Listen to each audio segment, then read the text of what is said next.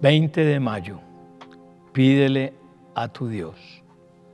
Lucas 11:13 dice, así que si ustedes, gente pecadora, saben dar buenos regalos a sus hijos, cuánto más su Padre Celestial dará el Espíritu Santo a quienes lo pidan. Los mejores regalos siempre los da Dios y es el Espíritu Santo el mejor de todos, pero solo a aquellos que lo piden. Me encanta recibir regalos cuando es mi cumpleaños, pero aquí Dios me enseña que el Padre Celestial da el mejor regalo solo a aquellos que lo piden. Entonces, tiene que haber un anhelo en mi corazón. Tengo que pedirle al Espíritu Santo para que venga a mi vida. Mateo 7, 7 al 8 dice, sigue pidiendo y recibirás lo que pides. Sigue buscando y encontrarás. Sigue llamando y la puerta se te abrirá, pues todo el que pide, recibe, todo el que busca, encuentra, y a todo el que llama, se le abrirá la puerta. Dios nos dice más de una vez, sigue, no te pares a mitad del camino Sigue pidiendo y recibirás. Sigue buscando y encontrarás. Sigue llamando y se te abrirá. No te aburras tan fácilmente de creer. Algunos piensan, Dios sabe lo que necesito. Es cierto, Él sabe lo que necesitas, pero quiere oírlo de tus labios. Quiere oír que a pesar del tiempo, continúas creyendo que tu Padre Celestial lo puede todo. A todo buen padre le gusta que sus hijos le pidan porque busca complacer sus deseos. A nuestro Padre Celestial con mayor razón le gusta que le digamos los anhelos de nuestro corazón porque aunque lo sabe, Él que se los digamos le demuestra que confiamos en Él. Otros piensan que a Dios no hay que molestarlo con tonterías, pero la Biblia nos relata innumerables veces que los discípulos de Jesús le preguntaban cualquier cosa, como por ejemplo, ¿dónde quieres ir a comer? Pero Mateo 26, 17 dice, me dice algo completamente diferente. El primer día del Festival de los Panes sin levadura, los discípulos se acercaron a Jesús y le preguntaron, ¿dónde quieres que te preparemos la cena de Pascua? Otros critican y dicen que a Dios no se le pide dinero, ni que cancele sus deudas. Pero Mateo 17, 24 al 27 dice, no es lo que me muestra la, no es lo que me muestra la Biblia. Cuando llegaron a Capernaum, los cobradores del impuesto del templo se acercaron a Pedro y le preguntaron, ¿tu maestro no paga el impuesto del templo?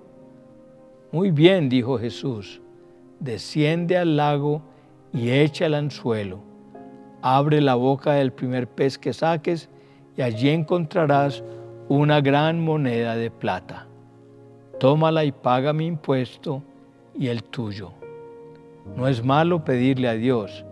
El pedirle a Dios es bíblico. No es parte de la teología de la prosperidad. Javes, un personaje de la Biblia, le pidió a Dios en Primera de Crónicas 4:10. Y él fue quien oró al Dios de Israel diciendo, ay, si tú me bendijeras y extendieras mi territorio, te ruego que estés conmigo en todo lo que haga y líbrame de toda dificultad que me cause dolor. Y Dios le concedió lo que pidió. Javes no trató de torcer el brazo a Dios ni darle pena, aun cuando su nombre significaba dolor, sino que simplemente pidió. Y Dios, que es tan bueno, le concedió lo que pidió. Cuando tú no le pides a Dios, no estás creyendo en su bondad y una de sus más grandes características es que es su bondad para siempre. Jacob valientemente dijo, no te dejaré ir a menos que me bendigas en Génesis 32. Él estaba soltero y, sin compromiso a la vista. Imagino que en sus oraciones diarias estaría su matrimonio y le tocó trabajar 14 años para casarse. No pares de orar y de pedirle a Dios. Insiste. Jacob luchó por sus sueños. Quizás eso sea lo que falta, convertirme en un luchador. No existe la conquista sin una lucha previa. Todo para Jacob cambió.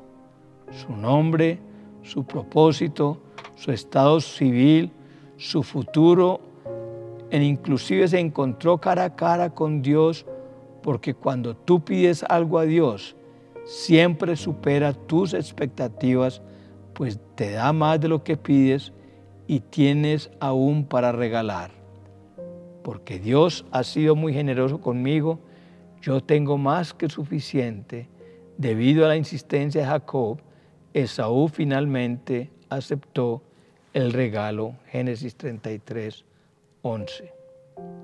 Moisés pidió, te suplico que me muestres tu gloria.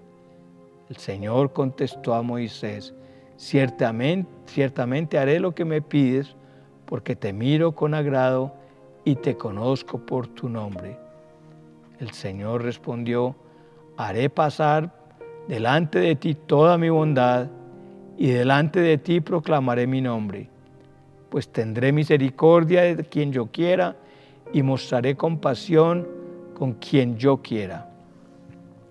Qué lindo que Dios hoy nos promete hacer pasar su voluntad delante de nosotros. Y si esto es así, entonces ¿por qué no pedirle?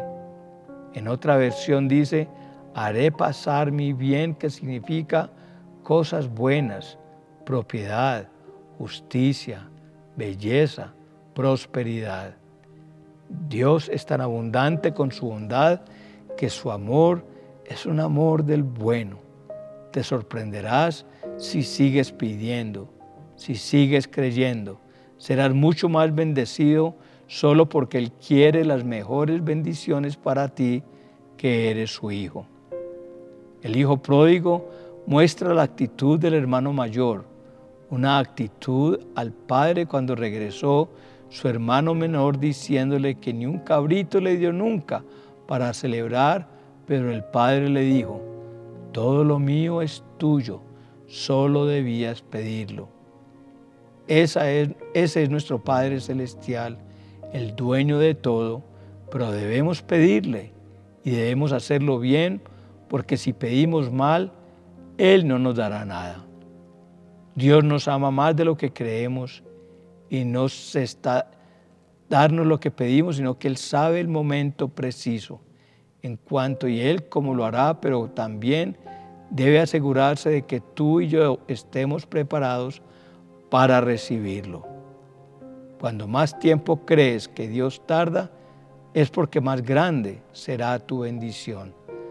Así que sigue pidiendo, sigue buscándolo y sigue llamando porque las puertas de los cielos se abrirán cuando se lo pidas. Santiago 1.17 dice, todo lo que es bueno y perfecto desciende a nosotros de parte de Dios nuestro Padre, quien creó todas las luces de los cielos.